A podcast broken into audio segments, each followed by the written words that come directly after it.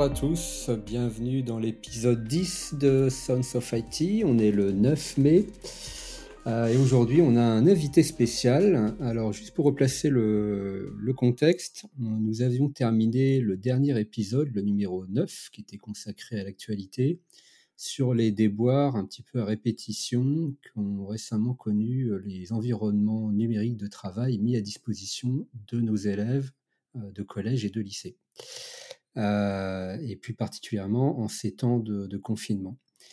Et on a eu envie euh, de, creuser un petit peu le sujet. Et aujourd'hui, nous avons la chance d'accueillir Adeline, qui va se présenter dans quelques instants, euh, et qui va bah, nous permettre de comprendre un petit peu comment est organisée l'éducation nationale, la, répartition des rôles entre les différentes entités locales, nationales, sur l'organisation de, ces outils de, travail numérique. Euh, et peut-être essayer du coup de comprendre, euh, bah, d'avoir un début d'explication sur sur ce qui s'est passé euh, lors des deux derniers confinements et essayer de voir si les choses, ou plutôt comment les choses pourraient être améliorées. Et si on a le temps, on, essaiera aussi de faire une petite comparaison avec le système américain, puisque Julien a vécu lui aussi le confinement avec des yeux de parents depuis Seattle. Donc ça sera intéressant, je pense, de pouvoir euh, comparer les deux. Donc bienvenue Adeline, je te laisse te, présenter. Qui es-tu? Que fais-tu? Merci, bonjour à tous. Donc, euh, je m'appelle Adeline. Actuellement, je suis euh, cadre supérieur dans une collectivité territoriale, dans un département précisément, et je travaille dans une direction éducation et jeunesse. Et euh, en fait, je suis en charge notamment de la politique numérique des collèges. Donc, on a voilà 57 collèges publics et 12 collèges privés voilà, dans notre giron. donc ça fait cinq ans que j'occupe ce poste, donc dans une collectivité. Et avant d'occuper ce poste, j'étais conseiller numérique du recteur. Donc j'étais côté éducation nationale, donc je restais dans la fonction mmh publique. Mais je vais vous expliquer un peu. si je vous le dis, c'est parce qu'en fait j'ai changé de, je suis toujours restée autour de la même table, mais en, changeant de chaise. Et voilà, pour trouver des places différentes. Et à chaque fois, on parle de numérique éducatif. Voilà, et encore avant, j'étais j'étais un pur produit éducation nationale, puisque j'étais formatrice et enseignante et rédactrice de manuels scolaires. Voilà. Et ça, fait, ça, ça fait 15 ans que je travaille et ça fait 15 ans que je baigne dans ce qu'on appelle le numérique éducatif. Ok. Euh, Olivier, Jean-Baptiste et Julien sont aussi avec nous. Bonjour messieurs. Salut. Bonjour à tous. Alors, on va démarrer les hostilités. Euh, peut-être que tu pourrais commencer, Adeline, par nous expliquer justement euh, déjà quelle est la politique en termes d'éducation, ou plutôt d'outils numériques, voire d'éducation numérique actuellement en France en quoi, on pourrait la résumer dans ces grandes lignes et euh, ensuite comment euh, on est censé l'appliquer? Quels sont les rôles des différentes organisations dans la mise en œuvre de cette euh, politique ou de cette stratégie? Alors, c'est là qu'il va falloir être un petit peu technique et je m'en excuse, mais c'est aussi, l'une des raisons qui font que nos élèves se sont retrouvés, je pense, dans la panade au moment des confinements.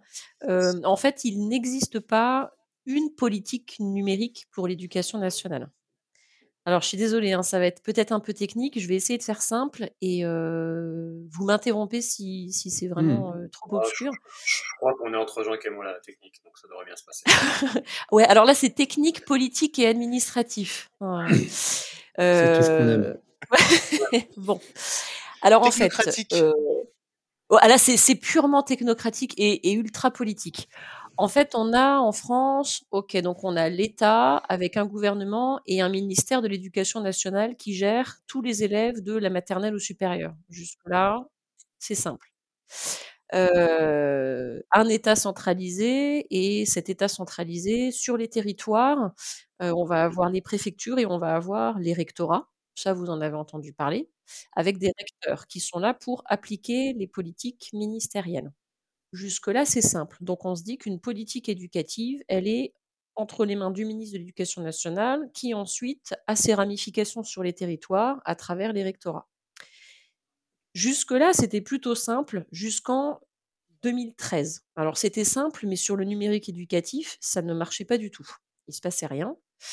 De fait, en 2013, il y a une loi, donc à l'époque, c'était, Vincent Payon qui était ministre de l'Éducation nationale, qui n'a pas fait long feu parce qu'il a voulu réformer et il a sorti une loi qu'on appelle la loi de refondation de l'école, et avec un message clair, c'était faire entrer l'école à l'ère du numérique. Et en fait, alors que jusqu'en 2013, tout ce qui était lié au alors quand je parle de numérique, j'entends numérique au sens large, c'est-à-dire équipement informatique, ressources, maintenance, infrastructure et j'en oublie sans doute, et désolée parce que je ne suis pas technicienne. Et, attends, juste pour clarifier, quand tu dis numérique, c'est équipement numérique pour continuer à enseigner les mêmes matières et, les mêmes sujets, ou ça inclut aussi un volet de formation au numérique auprès des élèves? Alors, le volet formation, il reste dans le giron de l'éducation nationale. Ça, ça ne change pas.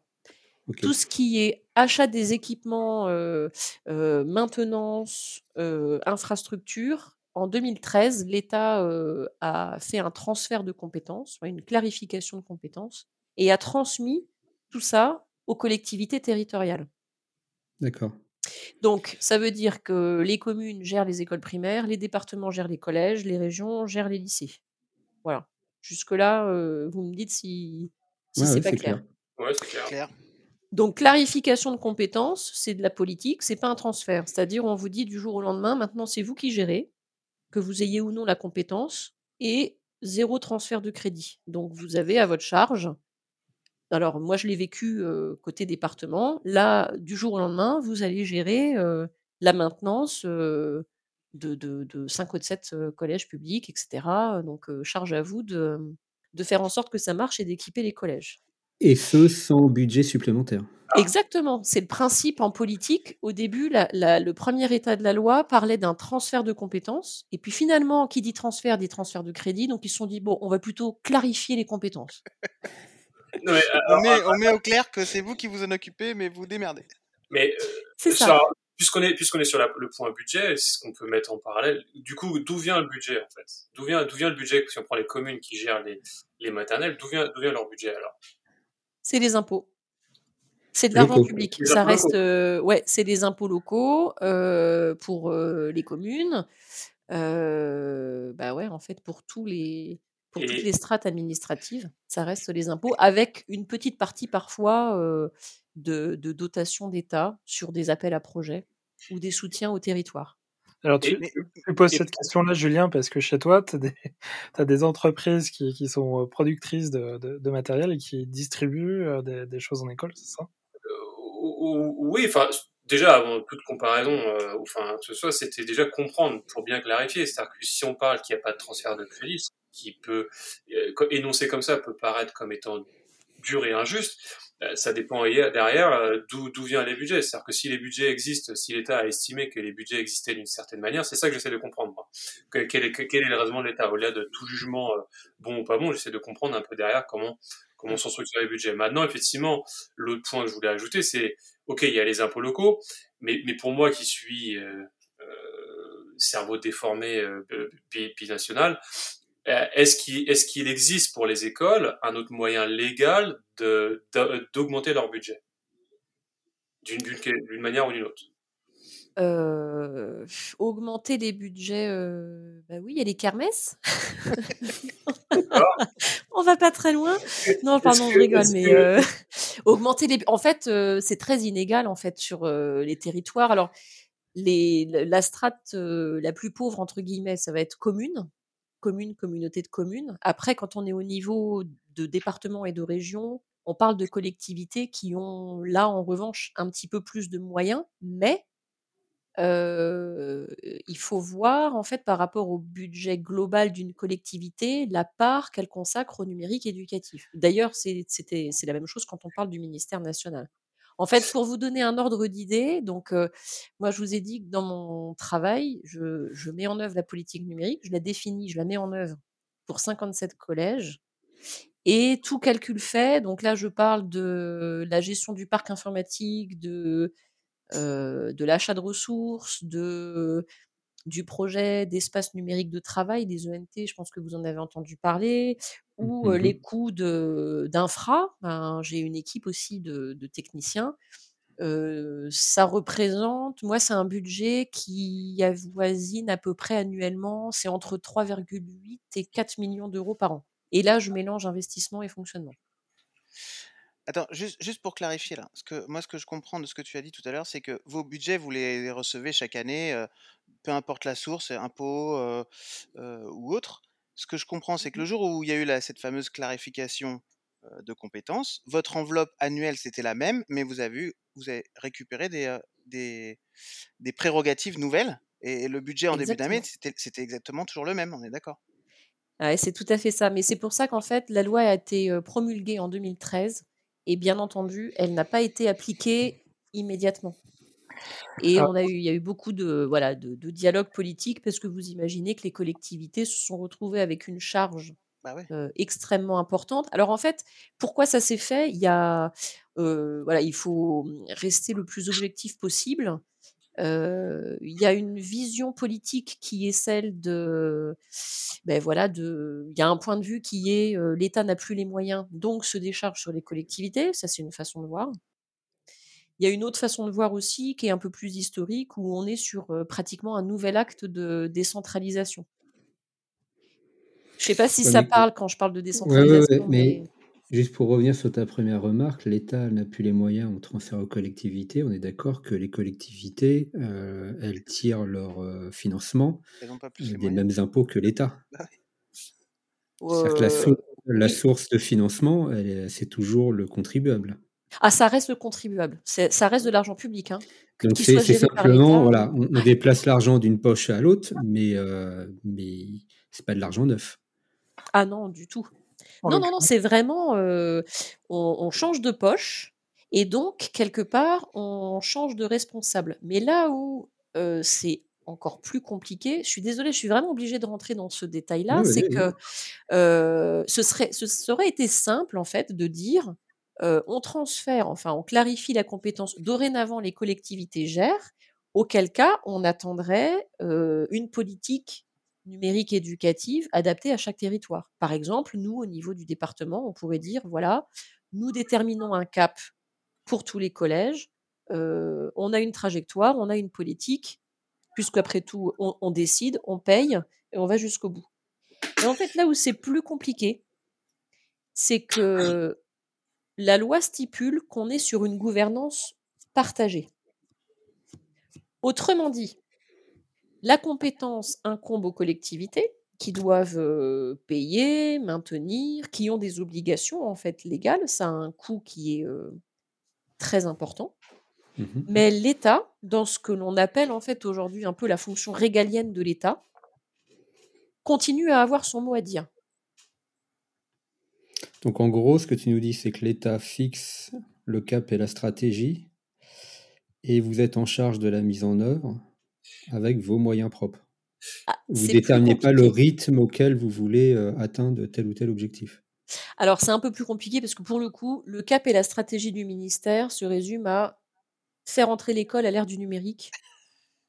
Point. Ok, c'est précis. Ouais, bah, bah, à Voilà. la limite, Ok non, mais à la limite, à la limite, très bien. Je- Au contraire, le moins c'est précis, le, le, le mieux c'est pour, pour Vous ah, avez de marge de manœuvre, ouais.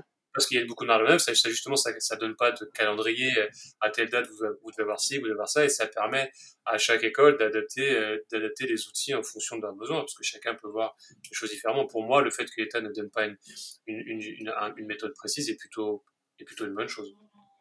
Alors, la, la collectivité n'a pas récupéré l'argent. Est-ce qu'elle a récupéré des ressources qui existaient? C'est-à-dire des, euh, des, des agents qui étaient rattachés à l'éducation nationale, déployés sur les territoires, qui, euh, finalement, le, le- en se déchargeant de, de, la, de la compétence, euh, font migrer ces agents dans les, dans, dans les territoires. C'est-à-dire, est-ce que toi, tu as récupéré du personnel compétent, qualifié, qui était avant Non. attaché. Non. Ça Donc, aurait c'est été bien. Ni budget, ni ressources.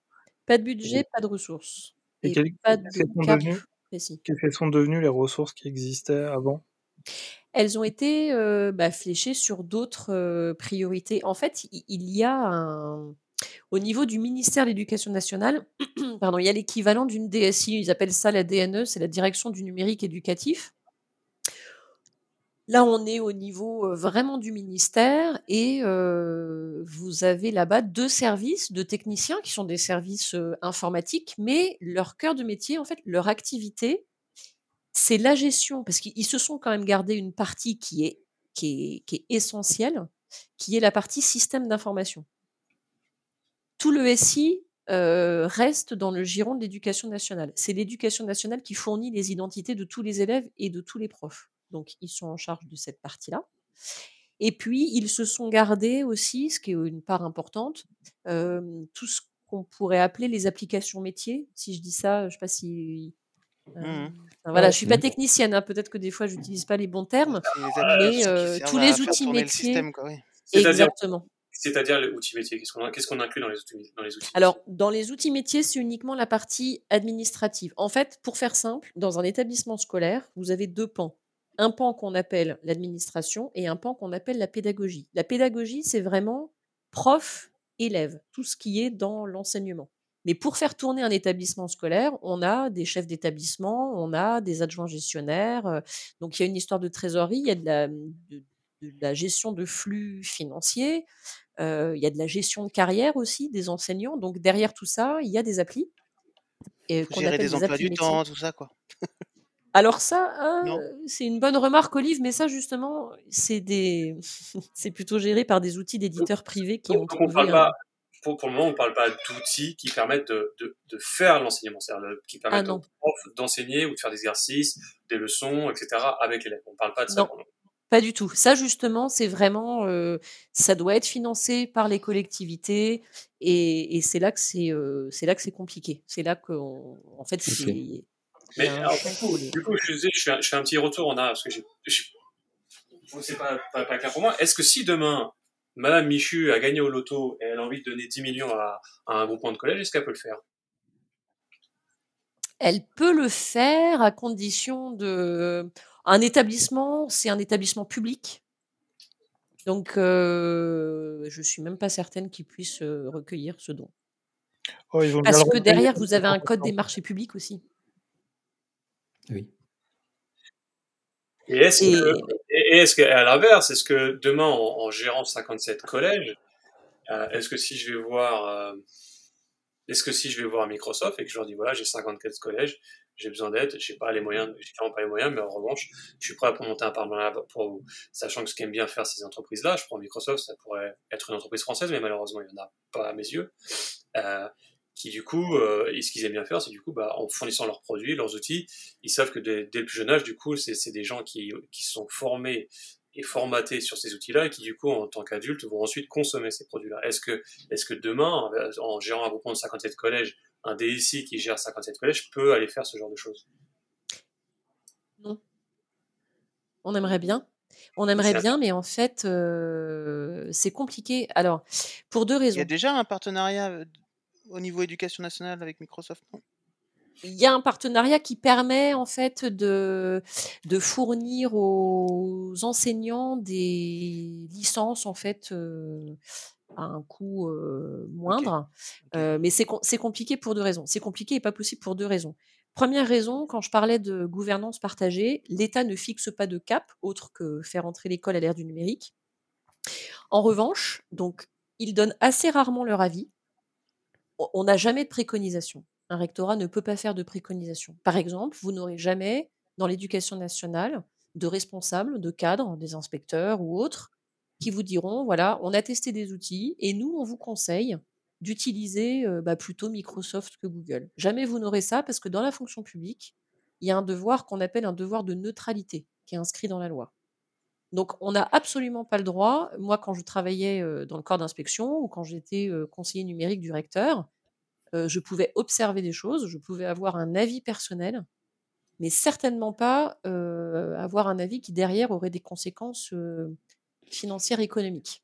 Et deuxième chose, le ministère de l'Éducation nationale, en lien avec le ministère de la transformation numérique, enfin le secrétariat d'État de la transformation, c'est Cédric O aujourd'hui, ce secrétaire d'État, a décidé que pour la fonction publique, c'est inscrit dans la loi maintenant, on favorise tout ce qui est open source et logiciel libre. Et il y a une certaine, comment vous dire, réticence vis-à-vis des GAFAM. Et quand je parle d'une certaine réticence, voilà, au point que ça a été inscrit dans la loi. Ça n'a pas toujours été le cas.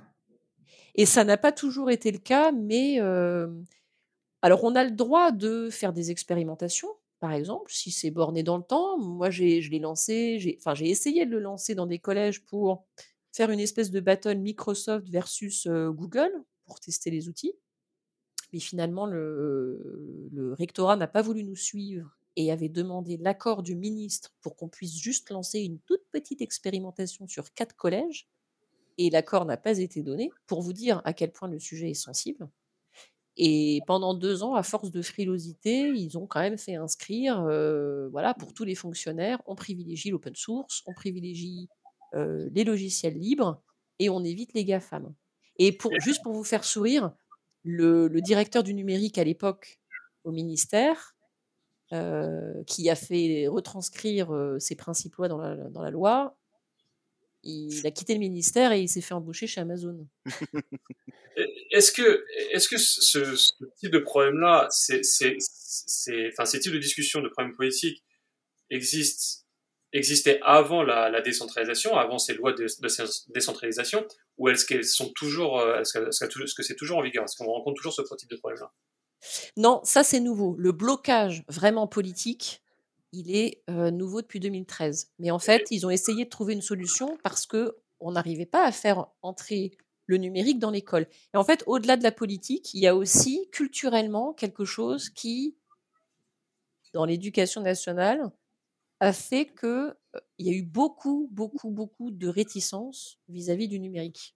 C'est culturel, c'est-à-dire qu'en fait, il faut comprendre que, voilà, dans les entreprises, la mutation, les changements professionnels. Voilà, quand on a abandonné la machine à écrire au profit de l'ordinateur, ça s'est fait comme ça. On dit à ses employés, voilà, dorénavant, on va numériser, on arrête les chronos en, papier et on passe à des parapheurs numériques. C'est comme ça, on se fixe un an, j'en sais rien, on forme tout le monde et on y va.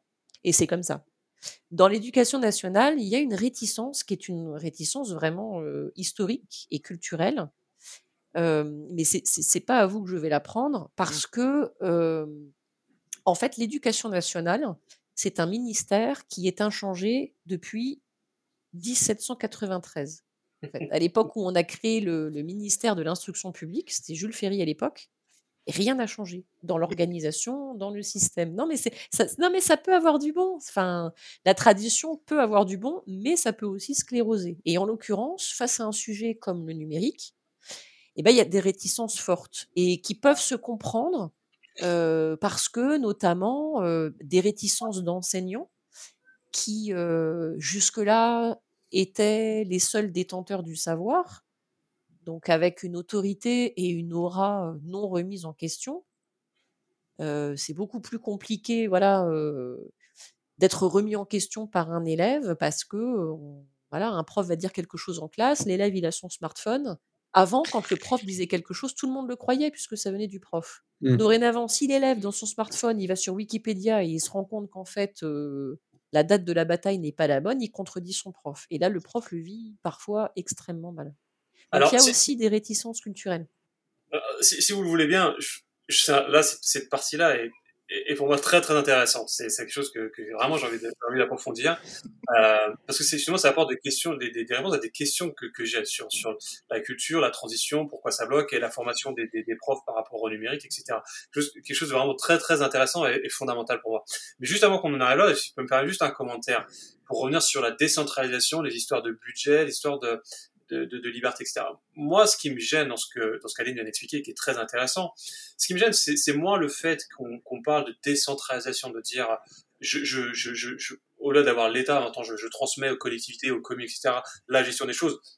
sans peut-être le transfert, le transfert de budget, même si ça peut paraître gênant, mais je pense que ça mérite discussion de voir comment c'est fait dans, dans, dans, le détail. Ce qui me gêne vraiment, c'est cette ambiguïté. C'est d'un côté, je dis, je vous laisse vous débrouiller avec votre, euh, avec vos écoles, etc.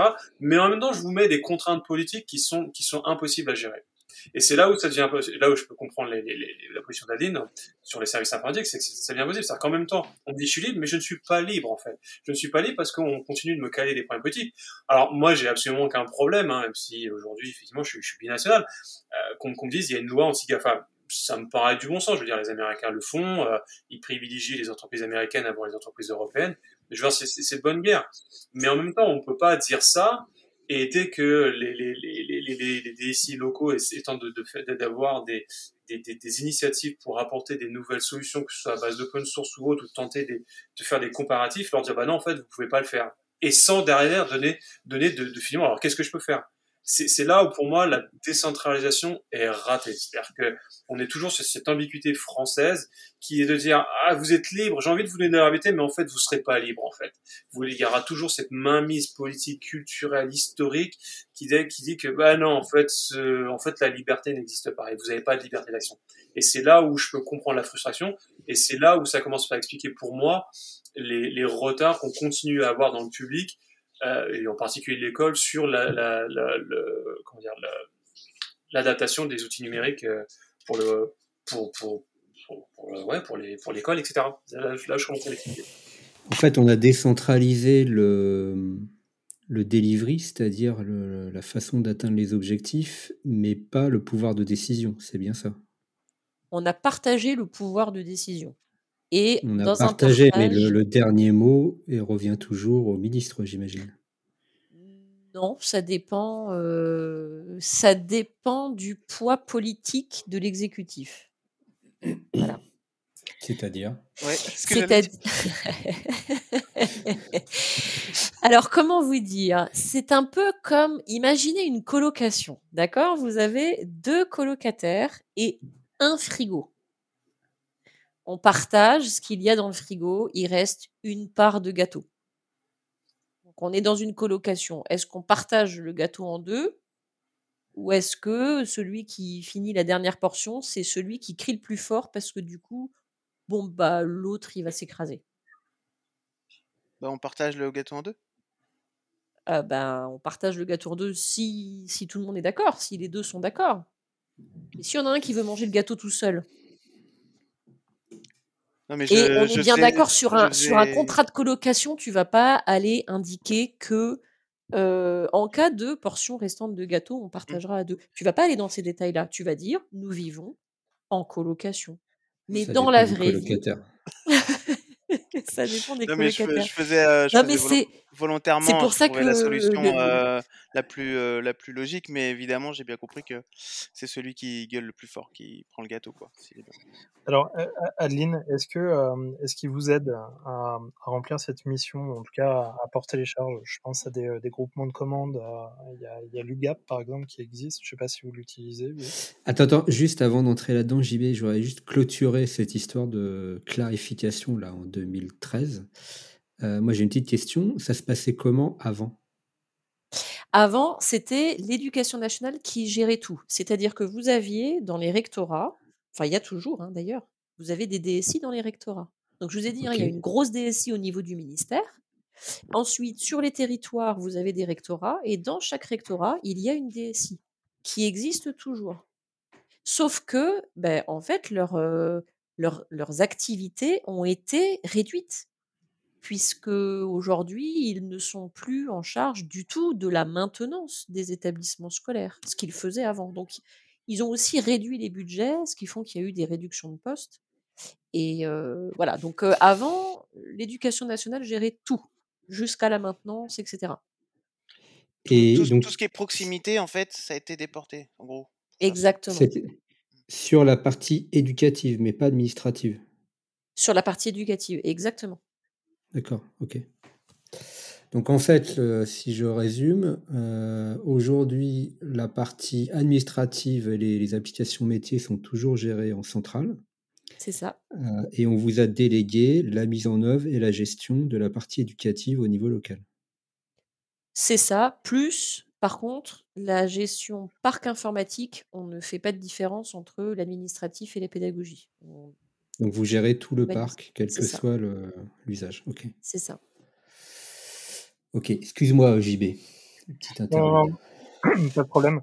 Ouais, le- le- le- le- le- mon idée c'était euh, est-ce que euh, est-ce qu'au niveau du ministère, il euh, vous aide à remplir vos missions en vous donnant accès à des marchés, en vous permettant éventuellement de de dialoguer entre rectorats? Est-ce que euh, toi tu es à l'échelle du département, hein, c'est ça Est-ce qu'à l'échelle de la région vous euh, vous créez des, euh, associations ou des euh, vous structurez des des, pools de moyens qui vous permettent de remplir ces missions-là un peu plus facilement, avec une force de frappe un peu plus importante, justement pour aller chercher des marchés, ou alors partager des, des expériences et puis éventuellement intervenir sur le, le, pé- le périmètre du camarade? Est-ce que vous, vous arrivez à gérer ça, ou est-ce que vous êtes contraint et forcé de, fonctionner en vase clos à l'échelle de votre département et sans, euh, sans, sans pouvoir voir plus large Alors on travaille on travaille beaucoup en réseau, alors pas sous l'effet de l'aide de l'État, mais parce que, voilà, les collectivités travaillent ensemble. Heu, donc vous avez l'Assemblée départementale de France, les départements dialoguent entre eux. Il y a l'ARF aussi, l'Association des régions de France. Alors tout ce qui est groupement d'achat, en fait, les collectivités ont l'habitude, donc l'UGAP, c'est effectivement l'un de nos partenaires au quotidien. Enfin, moi, je suis à la direction de l'éducation, donc je gère aussi les collèges, donc il y a beaucoup d'achats à faire. Donc c'est évidemment, l'un de nos plus gros fournisseurs.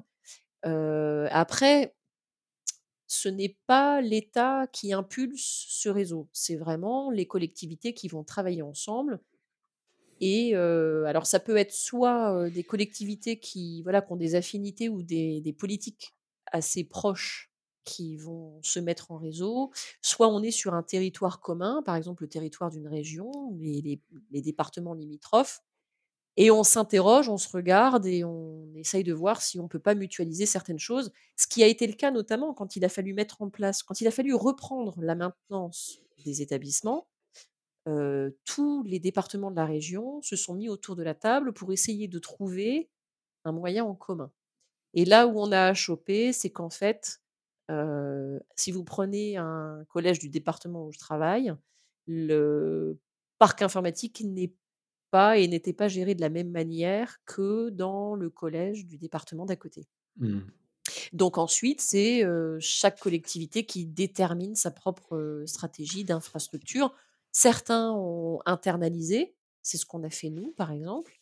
D'autres ont décidé d'externaliser la maintenance. Donc, il y a des échanges de bons tuyaux. Il y a une réflexion qui est commune. Je pense que, voilà, notamment sur la partie RGPD, traitement des données, il y a des réflexions que l'on partage, mais ensuite les trajectoires sont propres parce que, bah, voilà, on a parfois des situations différentes. Mais l'État est autour de la table. Voilà, on associe les rectorats. Est-ce que, tu peux nous pointer, euh, pour, pour qu'on se rende bien compte, un, un exemple assez euh, euh, symptomatique euh, du- d'une différence entre ton département et celui d'à côté, pour le, du point de vue du collégien? Alors, une différence dans notre département. Par, par rapport au- au- à un département d'à côté. Je suis collégien chez toi, qu'est-ce que j'ai euh, que, que le collégien du département d'à côté n'a pas? Heu, alors, du coup, chez moi, c'est plutôt l'inverse. Mais c'est bien, j'ai pas dit où j'étais. Hem, le dans le allez, si je me place, heu, début allez, je me mets en on est en mars 2020, OK? On fait un bond en arrière, mars 2020.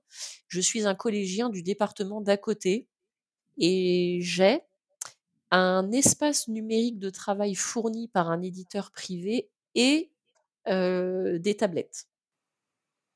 Super. OK? Voilà. Et je suis dans mon département, on est toujours en mars 2020 et je n'ai pas d'espace numérique de travail. Et on rigole pas. Et pour euh, travailler et j'ai il y a des PC dans mon il y a des PC dans mon collège, les 2 tiers sont des PC fixes et un tiers sont des PC portables. Et que- Quelles compétences, euh, s- donc là on parle de, de moyens euh, matériels et autres que vous avez, là. Aujourd'hui en toute objectivité, encore une fois, pas d'esprit critique, hein, juste comprendre la situation, dans ton département, quelles compétences techniques vous avez? Attends, juste, euh, Julien, je pense qu'il faut qu'on recentre un peu le débat là. Euh, la question est intéressante, mais euh, juste pour revenir un petit peu en arrière, pour garder le fil là pour nos auditeurs. Donc, en 2014, on clarifie les responsabilités. Vous récupérez la, partie mise en œuvre de la stratégie numérique indéfinie pour la partie éducative. Donc, j'imagine qu'une des premières tâches à laquelle vous vous sur laquelle vous penchez, c'est justement la définition de, cette stratégie. Aujourd'hui, elle consiste en quoi? C'est quoi l'objectif pour les élèves? Alors, euh, il y a eu un, gros boom aussi là avec euh, l'effet euh, Covid et confinement. si je refais l'historique, 2014, en fait, vous avez toujours, quand vous parlez de numérique éducatif, c'est bicéphale. Vous aurez toujours une partie usage et une partie technique. Mmh Donc, quand on annonce à un département, maintenant, vous reprenez la maintenance informatique des collèges et vous êtes en charge du numérique éducatif, parce que la loi a aussi créé un service public du numérique éducatif, bah, on se regarde, le DSI et moi, et lui, ce qu'il voit, c'est les compétences qu'il n'a pas, le budget qu'il n'a pas, et enfin, que j'ai pas non plus hein, d'ailleurs, et comment faire pour gérer le parc un parc informatique qui lui tombe dessus avec, à l'époque, on était à 6000 machines. Et comment le gérer Il n'a pas les bras, etc. Et moi, plutôt côté direction, éducation, côté usage, c'est OK, comment on booste un petit peu, comment on fait que, pour que nos élèves puissent suivre des cours à distance, progresser, réussir, comment fournir la même égalité de chance pour tous, etc. Donc, le, le premier outil en termes d'usage, c'est plutôt un outil de communication entre les élèves quand ils sont chez eux et peut-être euh, leurs enseignants. Euh, c'est une centralisation des notes, j'en sais rien, pour que les parents puissent y accéder. Ça, consiste en quoi exactement? Là, on est déjà, c'est avancé là. La première étape, c'est qu'est-ce qu'on met dans les établissements scolaires comme équipement numérique? On revient à la base. C'est donc là, on parle du, matériel. Ouais, on parle du matériel. On parle vraiment de quel type d'équipement on met dans les établissements scolaires. Déjà, on fait le, on commence par faire un inventaire parce qu'il y avait quand même, euh, il y avait de tout. Hein. Il y avait des PC qui avaient 15 ans. Donc là, j'imagine que vous découvrez une situation euh, pas tout à fait homogène. Euh, exactement, pas tout à fait homogène, avec un, un petit plan pluriannuel d'investissement pour remettre d'équerre un parc pour qu'il puisse être géré. Donc ça, c'est plusieurs années de travail et d'investissement. Gérer à distance, faire de la supervision, etc. Une partie aussi réflexion sur les infrastructures, parce que je, me souviens de, de, moments un peu de stupéfaction, parce que si vous voulez, il y avait aussi... ah oui, il faut que je vous dise ça aussi dans un établissement scolaire, à l'époque où, les établissements scolaires, où l'informatique était gérée par l'éducation nationale, il n'y avait pas de technicien. Il y avait la DSI du rectorat, mais qui mettait assez peu les pieds dans les établissements scolaires. Par contre, il y avait des enseignants dans toutes les écoles qui avaient des droits administrateurs sur les machines. Ah, les, profs de techno, quoi. Ouais, voilà, j'osais pas le dire, mais euh, c'est souvent le prof de techno, effectivement, ou, ou le directeur d'école, parce que du coup, sur les écoles primaires, voilà, donc c'était souvent ça. Donc ça veut dire qu'il y avait une partie, et sans jugement aucun, d'amateurisme, forcément. Un enseignant, il est. Oui, c'était pas leur boulot. C'était pas leur boulot, ils le faisaient, ils étaient rémunérés pour ça, mais donc ils géraient comme ils pouvaient. Donc le DSI récupère tout, donc il met aussi le nez dans ses infras ça répond un peu à la question de Julien tout à l'heure. Donc il est, il est voilà, c'est pas professionnel. Donc le, premier niveau, c'est les équipements. C'est vraiment déjà juste le niveau 1, la base, c'est que mettons-nous comme équipement entre les mains des enseignants et des élèves quand ils ont cours, allez, de 8h à 17h dans les locaux. Le niveau 1, c'est ça. Je suis d'accord avec toi. Je, suis d'accord, mais je, suis désolé. Moi, j'en reviens à ma question. C'est-à-dire que parce que finalement, c'est pas différent d'une problématique euh, d'une entreprise classique qui, démarre, qui a une certaine taille ou pas. au départ, euh, la problématique de l'équipement, soit donc il y a l'utilisateur. Il y a deux choses. Il y a le besoin, identifier le besoin de l'utilisateur. Qu'est-ce que l'utilisateur doit faire Ok, avec cet outil-là? Donc là, Bastien disait, effectivement, parlait de, de mettre en relation les, étudiants avec euh, les profs, pouvoir échanger, discuter en live, pouvoir s'échanger des mails, échanger des documents. Euh, et ensuite, il y a pour moi, sur la partie étudiant élève, professeur, il y a la partie je fais les exercices, comment j'échange, comment je, comment je peux fournir des exercices de maths, les corriger, échanger là-dessus. Euh, il, y a, toutes ces problématiques-là. Et ensuite, il y a l'autre côté qui pour moi est primordial, et c'est et, là où je te rejoins, il y, a, il y a la partie définir l'équipement, mais pour être capable de, ensuite de définir l'équipement, il y a qu'est-ce que j'ai comme compétences techniques? Qu'est-ce que je suis capable de faire? Est-ce que, donc, compétences techniques, genre, c'est globalement mon personnel, qu'est-ce qu'ils savent faire? Qu'est-ce qu'ils savent faire? Est-ce que j'ai des équipes de développement? Est-ce que j'ai des équipes qui connaissent la partie infrastructure? On parlait de droit administrateur. Est-ce que j'ai des équipes qui savent gérer des systèmes d'authentification, qui savent gérer euh, des problématiques de politique de sécurité? Euh, Qu'est-ce que j'ai comme DSI et, donc, in fine, quelle, est l'expérience de ces aussi des gens qui viennent? Est-ce que quelle formation ils ont au départ? Est-ce qu'ils ont euh, est-ce qu'ils ont déjà, par exemple, évolué dans le privé, dans des, structures particulières? Qu'est-ce qu'ils ont fait avant? Euh, Est-ce qu'ils connaissent le public? C'est, des choses que que aussi moi j'essaie de comprendre parce que ça peut aussi expliquer. Au-delà. Euh, je veux dire, les entreprises qui réussissent dans le privé, par exemple, ne partent pas tous avec des budgets phénoménaux. D'un point de vue technique dans l'IT. C'est souvent ça part aussi euh, celles qui réussissent, c'est aussi celles qui ont des, qui savent faire preuve d'ingéniosité au départ, parce qu'ils ont effectivement des, une certaine maîtrise des, choses qu'ils peuvent faire à la partie technique. Ils vont partir de pas grand chose pour construire quelque chose de stable. Si on prend OVH, OVH aujourd'hui on peut estimer que c'est une entreprise qui, qui fonctionne. OVH au départ, Octave, il n'a pas de moyens quand il construit son entreprise. pourtant, on, voit ce qu'elle est devenue avec des hauts et des bas, c'est un fait, mais, mais on voit ce qu'elle est devenue. Donc c'est aussi ça que j'essaie de, de, de, comprendre. Au départ, il faut un garage. Au départ, c'est un garage. Apple, c'est un garage. Microsoft, c'est un garage. Enfin voilà, on est toujours là. Mais voilà, c'est une question que j'aimerais vraiment euh, pouvoir répondre, Adeline, si tu, si tu peux nous éclairer. Alors, les compétences, euh, en fait, il fallait faire avec les moyens du bord. C'est-à-dire que les DSI des collectivités étaient déjà constitués et euh, étaient en charge bah voilà, de toute la maintenance des sites des collectivités. Et, et eux à l'éducation nationale avant la loi de 2013 enfin oui, enfin, c'est-à-dire que leur cœur d'activité, c'était, entretenir le parc informatique, des collectivités plus, alors je sais pas si je prends par exemple nous, le département, notre équipe informatique, gérait le parc de tous les agents départementaux plus le SDIS, plus les pompiers.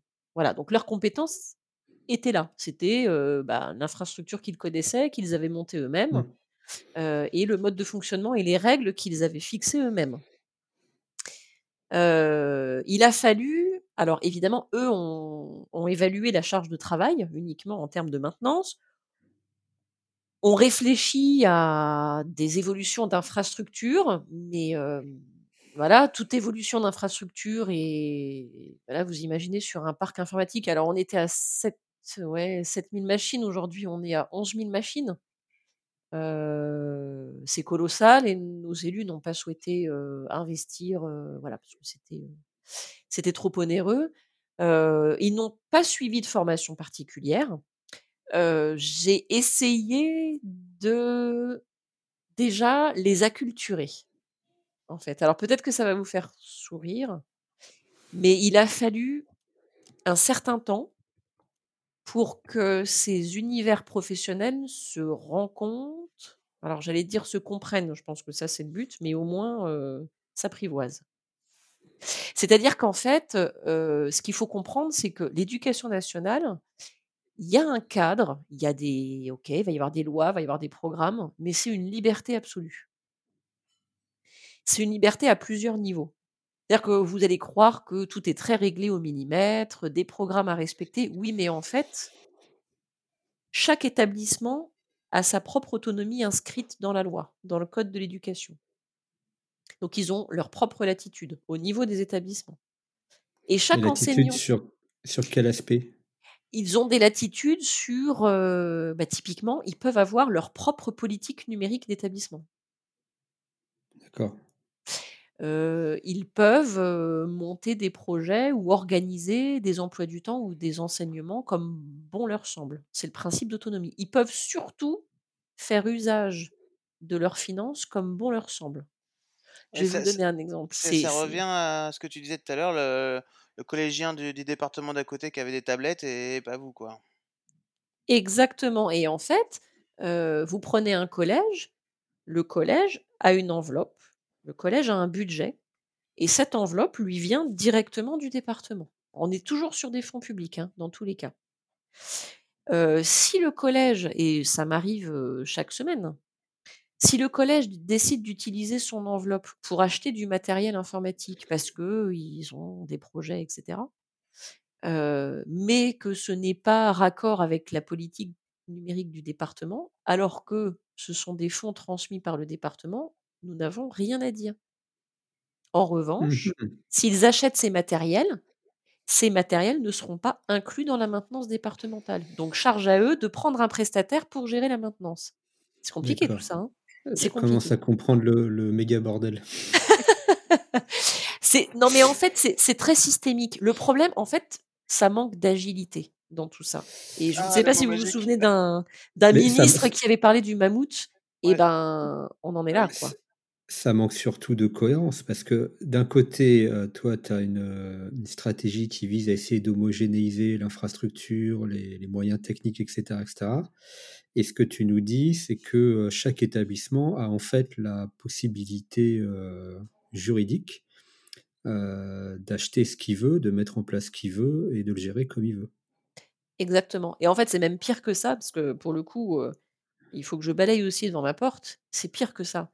C'est que moi qui ne suis pas le DSI, mais à la direction de l'éducation, moi, j'ai plutôt envie que les établissements, adaptent les projets par rapport aux enseignants qui sont en place et aux élèves qu'ils ont.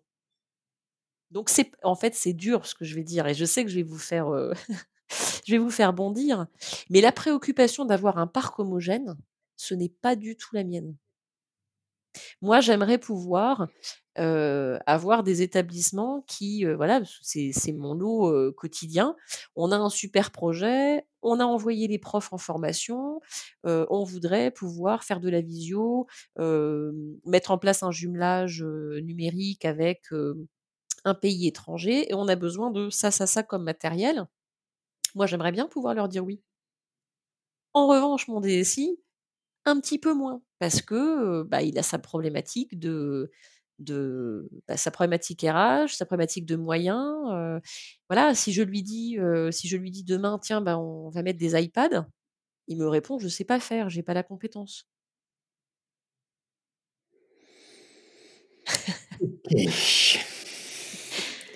C'est il peut pas la ça, hein. récupérer la compétence? Il peut pas la la recruter? Il peut la récupérer, la recruter, mais derrière, il faut des sous. Il peut si on lui dit: «Budget illimité, tu peux recruter, tu peux ouvrir les postes», il sera content, hein, je pense qu'il le Non, non, fera. non, on va on va pas faire ça. Ou alors ou alors il peut externaliser, ça ça c'est une solution, mais derrière, il y a aussi une question budgétaire. Et puis on a on n'en a pas parlé aussi, mais au milieu de parce que là on on s'est contenté de parler de la partie, administrative, fonctionnement du système éducatif, mais en fait il y a un un il y a beaucoup, beaucoup d'entreprises qui proposent des choses, des entreprises privées. La EdTech, éducation, heu, technologies, c'est un ensemble aujourd'hui en France de plus de 300 entreprises qui fournissent des services et des ressources pour l'éducation. Mmh. Et dont on a beaucoup entendu parler là pendant pendant les confinements parce qu'ils ont pu proposer enfin des outils qui ont permis aux élèves et aux enseignants de travailler à distance et qui fonctionnaient. OK, alors là, on vient de balayer la partie infrastructure, moyens techniques, heu, parc informatique et cetera et cetera. Heu, j'en viens à la partie ENT à proprement parler, c'est-à-dire le le sujet, heu, initial du podcast. Admettons que dans un monde idéal, tu aies réussi à homogénéiser ou pas, heu, mais atteindre le niveau d'équipement souhaité, on va dire, dans chaque collège. L'étape suivante, c'est quoi? Bah, justement, c'est l'ENT l'espace numérique de travail, en fait, ce sont des services numériques qui permettent aux enseignants et aux élèves de travailler, de collaborer, heu, en fait, d'avoir des gestes pédagogiques, heu, à travers le numérique. Voilà, On peut synchrone, asynchrone, heu, qu'on Mmh soit à la maison, qu'on soit en pour Du classe collaboratif, quoi. Du ouais, pour collaboratif, pour que ça exactement. parle peut-être aux éditeurs, on peut donner des des peut-être des noms d'exemples, heu il y a des applicatifs qui sont assez connus comme École Direct ou des choses comme ça. C'est ça que tu appelles l'ENT Oui, c'est ça. Il y C'est a, il y a alors il y a des équivalents, je sais plus quels sont les différents noms, mais il y en a plusieurs. euh. Je sais pas, je je non, je vais pas en citer. Non, mais si vous en avez, vous avez je sais pas, il y a Cosmos, il y a enfin il y en a un certain nombre. Heu, il y a des éditeurs privés qui le proposent. Pas tant que ça en fait, parce que les entreprises de la EdTech sont plutôt des entreprises spécialisées sur des ressources granulaires, en fait, plus que sur des portails. Heu, autrement dit, vous allez avoir une entreprise qui est, heu, super au point pour une appli, dédiée à l'orientation des élèves de troisième, par exemple ou un autre qui est très au point sur un outil collaboratif pour, heu, écrire à plusieurs mains, partager des documents.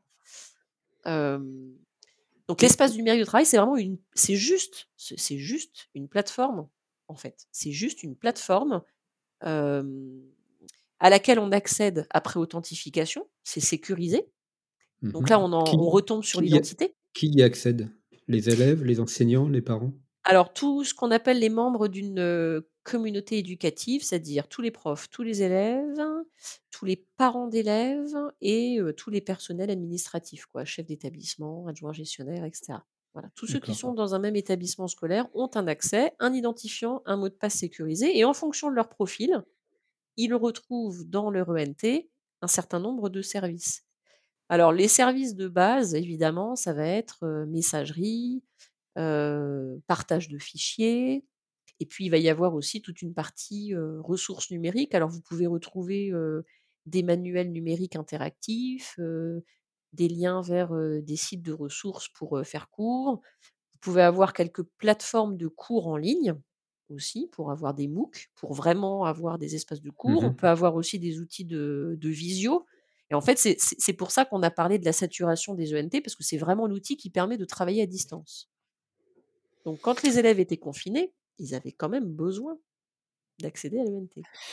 Pour, pour être bien clair, euh, c'est- comme pour le matériel, chaque, euh, chaque département euh, livre sa propre politique, c'est-à-dire qu'en fonction de ton, ta position géographique, tu n'as pas accès au même, au même environnement numérique de, de formation. Et c'est exactement ça, JB, tu as tout compris. C'est Il y en a, ça. il en aucun qui soit un peu instance fêtière ou, ou en tout cas, il n'y a, y a aucun, aucun de ces espaces qui soit commun à l'ensemble des, euh, des, des, des élèves et, et étudiants de, de, de Non, France et de Navarre? non. Non, rien qui sera euh, uniforme sur l'ensemble du territoire. Après, c'est tu retombes sur de la politique. Là, par exemple, on a À lancé, part nous, peut-être un... à part peut-être l'authentification, donc si elle est gérée par l'éducation nationale. Ah bah, en fait, la, la partie identité, c'est clair, net et précis. C'est l'éducation nationale qui fournit l'identité. euh, alors, ça euh, ils fournissent l'identité des profs et des élèves. Les parents, c'est nouveau. Depuis, c'est récent, hein, ça fait que deux ans que les parents ont une identité et c'est France Connect qui la fournit. Et pas pour les élèves et les enseignants? Non, c'est vraiment un autre système d'information et c'est vraiment fourni par le, le ministère de l'Éducation nationale. Et ils gardent leur identité pendant toute la scolarité. Pourquoi c'est pas France Connect qui gère ça? Ça serait plus logique. France Connect est arrivé après. C'est-à-dire qu'en fait, l'identité, euh, il y a dix ans, il y a dix ans, euh, les élèves et les profs avaient déjà une identité euh, éducation nationale. historique. Ouais, c'est historique. Et il y a des plans pour tout migrer chez France Connect? Oup, oup, oup.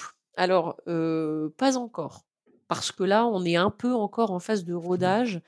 Euh, rentrée de septembre 2020, donc vous voyez, c'est c'est frais. Hein. C'était uniquement la généralisation de France Connect auprès des, des responsables légaux, des parents. Ok. Voilà. Et, si, ok. si- si on revient un peu à l'hi- l'histoire pareil d'origine, euh, les ENT euh, versus le confinement, euh, qu'est-ce qui s'est passé? Euh, c'était, on n'était pas prêt, euh, on était trop, trop novice sur ces questions-là ou? Eh ben, on n'était clairement pas prêts. on s'est pris un tsunami. En fait, déjà, vous n'aviez pas de NT partout. Et puis, euh, Alors bah, attends, juste, je reviens sur le- la, la question de JB, mais on va arriver à ce sujet-là. Donc, euh, ce que tu dis, c'est chaque euh, région, département, potentiellement collège, choisit son ENT. Comment ils sont choisis? Est-ce que ça passe par des appels d'offres publics? Est-ce que c'est des entreprises privées? Est-ce que c'est des développements euh, internes, euh, je sais rien, du ministère de l'Éducation? Euh, Grosso modo, ça, comment on sélectionne et comment on déploie un ENT alors la sélection, donc c'est toujours la c'est toujours la prérogative de la collectivité. C'est un marché public parce qu'on est quand même sur des coûts euh, voilà, qui nécessitent euh, des appels d'offres et des marchés publics. Donc ça veut dire euh, cahier des charges. Et à ma connaissance, en France, aucune collectivité n'a développé son propre NT. Voilà. Il y a des entreprises qui font ça très bien dans le privé, qui ont des compétences. Donc c'est toujours externalisé. Et après, voilà, c'est le principe des marchés publics. On lance un, appel d'offres, il y a un cahier des charges. Alors avec, toutes les limites que ça peut avoir et justement, je vous parlais du fameux marché de la EdTech et de ces entreprises. on a aujourd'hui une vraie problématique dans le numérique éducatif, c'est que on est très lié au code des marchés publics et je crois Julien, tout à l'heure tu disais qu'aux aux États-Unis, on pouvait par exemple privilégier, des outils américains, peut-être par opposition à des outils européens et cette clause entre guillemets «de favoritisme», on n'a pas le droit de l'appliquer en France avec le code des marchés publics. Autrement dit, moi, ça m'est déjà arrivé de vouloir faire travailler voilà, des super petites startups locales dans mon département. Voilà, les compétences étaient réunies et je voulais rajouter cette petite clause dans le cahier des charges plutôt que de faire remporter le marché par une grosse entreprise parisienne. voilà, et c'est retoqué par le juridique. On n'a pas le droit de faire ça. Donc c'est toujours il y a un cahier des charges rédigé par la collectivité. On va décrire les besoins. Donc, pour un espace numérique de travail, vous savez, c'est c'est pas très compliqué, hein. c'est de dire que on doit être interopérable, on doit pouvoir y accéder, ça doit fonctionner avec le système d'information de l'éducation nationale. On fait la liste des services qui sont attendus. Alors, on a tous relu tous les tous les dirigeants numériques éducatifs ont vite, vite, vite relu les cahiers des charges et les clauses contractuelles pour l'ENT sur la qualité de service au moment des confinements, quand tout est tombé. Ça faisait partie du cahier des charges? Oui Alors c'est là qu'on se dit que c'est quand même une partie vraiment importante. Et que peut-être ah. deux phrases, ça ne suffit pas, mais cela étant, personne ne pouvait envisager un seul instant le tsunami. C'est-à-dire que là, par exemple, même, voilà, là, on a, on a vécu un, une deuxième phase d'école à la maison au mois de mars. L'ENT, donc nous, notre ENT était nouveau puisqu'on n'en avait pas au moment du premier confinement, donc on s'est dépêché d'en mettre un en place. on a choisi un prestataire voilà, qui, qui, qui, fait un, très bon travail, mais qui, comme tout le monde, a, a, connu, a été victime du succès des connexions et, des cours en ligne et qui a connu une demi-journée de, difficultés d'accès et, on ne peut pas leur jeter la pierre parce qu'en fait, voilà, avec ce que je vous ai dit sur les réticences de l'éducation nationale, les profs qui ne sont pas formés ou très, très, très insuffisamment formés, personne n'aurait imaginé qu'il y aurait autant de.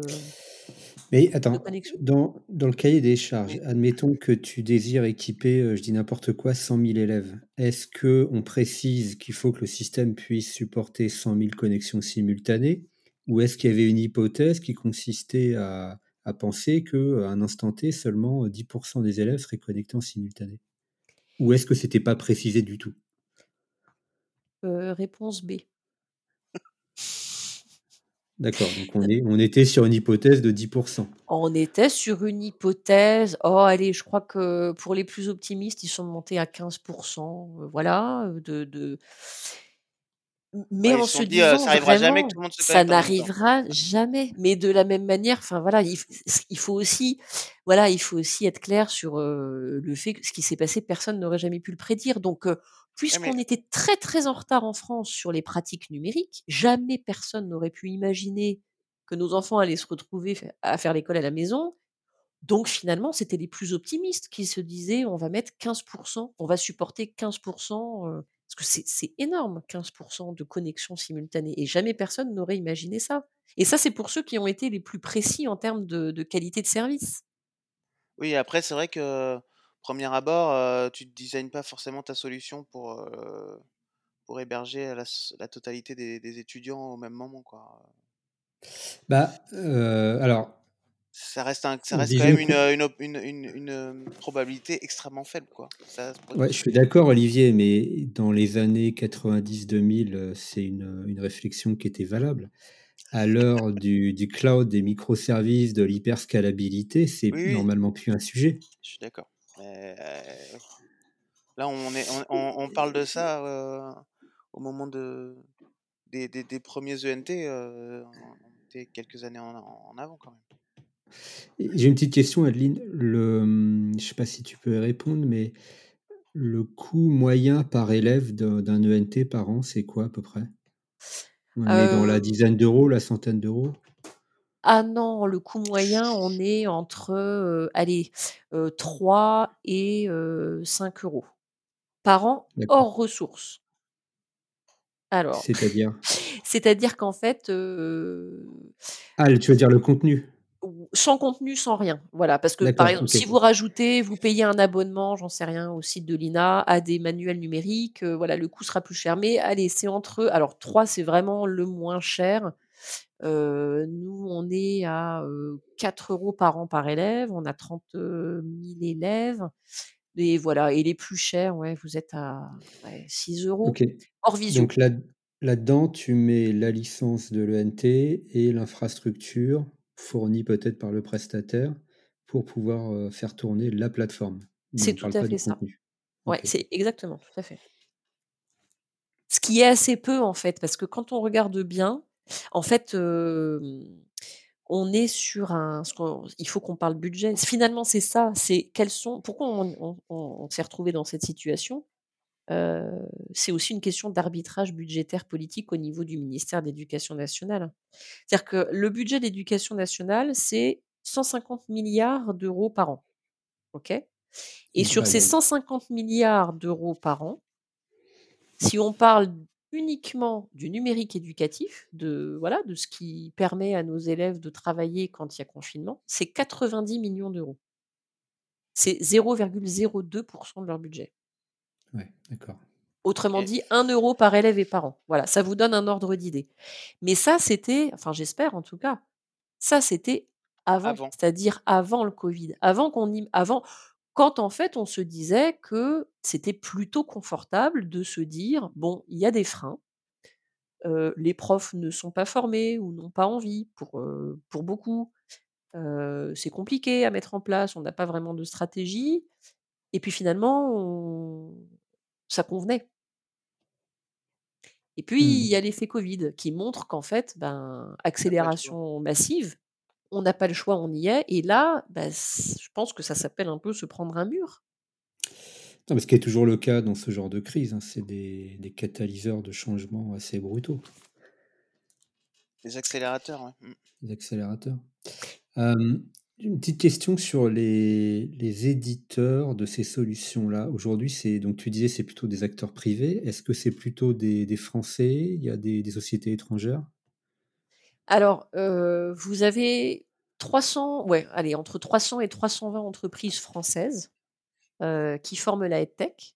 Vous avez beaucoup d'entreprises. Alors après, il y a les gros, grosses, grosses entreprises internationales. euh, Voilà, qui qui qui s'y sont mis aussi depuis quelques années, mais on a en France, heu, on n'a pas forcément à rougir parce qu'on a des compétences qui sont présentes. Mais force est de constater qu'en fait, ces entreprises, heu, elles vont pouvoir, heu, se lancer. Alors sur les 300-320 entreprises, plus de la moitié sont des toutes petites entreprises et sont plutôt sur une niche, voilà, n'ont pas un champ d'activité très diversifié et elles vont réussir à avoir des tout petits projets pour se lancer, mais elles ne remporteront jamais les marchés publics et elles ont beaucoup plus de facilité aujourd'hui à aller travailler pour l'étranger que pour la France. C'est un vrai problème et ça a été pointé d'ailleurs par la Cour des comptes, parce qu'en fait tout ce qu'on se dit là, Ça a été pointé dans plusieurs rapports qui sont parus en décembre 2019, pointés par la Cour des comptes, pointés par l'inspection générale pour dire: «Attention danger, en France, on n'a pas pris le virage du numérique pour l'école. on ne soutient pas une économie qui pourrait, voilà, aider en ce sens et tout le monde Mmh trouverait son compte et pour autant, on n'a pas su faire. Voilà et c'est pour ça que je vous parlais tout à l'heure de la problématique du du code des Et et marchés. c'est par, heu, volonté, heu, politique ou c'est juste du fait de du code des marchés publics qui défavorise ces ces petites entreprises? Beh, d'une part, elles elles elles ont beaucoup de difficultés à remporter à remporter ces marchés-là, mais heu, c'est ce qu'on se disait tout à l'heure, il y a un blocage systémique. Si on n'a pas de cap, clair, net et précis, partagé par tous et si on ne peut pas se donner les moyens parce que finalement, c'est un peu comme une hydre à plusieurs têtes. Qui décide? Est-ce que vous avez déjà vu des entreprises qui roulent s'il y a 4 ou 5 PDG? Compliqué. Il y en a pas beaucoup. À 2 PDG, ça marche encore à peu près, mais à 4, heu Voilà et puis, heu, il y a aussi la problématique, il faut avoir une vision, enfin, je pense que là, pour le coup, vous savez ça beaucoup mieux que moi en tant que en tant que DSI. C'est une stratégie à plusieurs années, en fait mmh.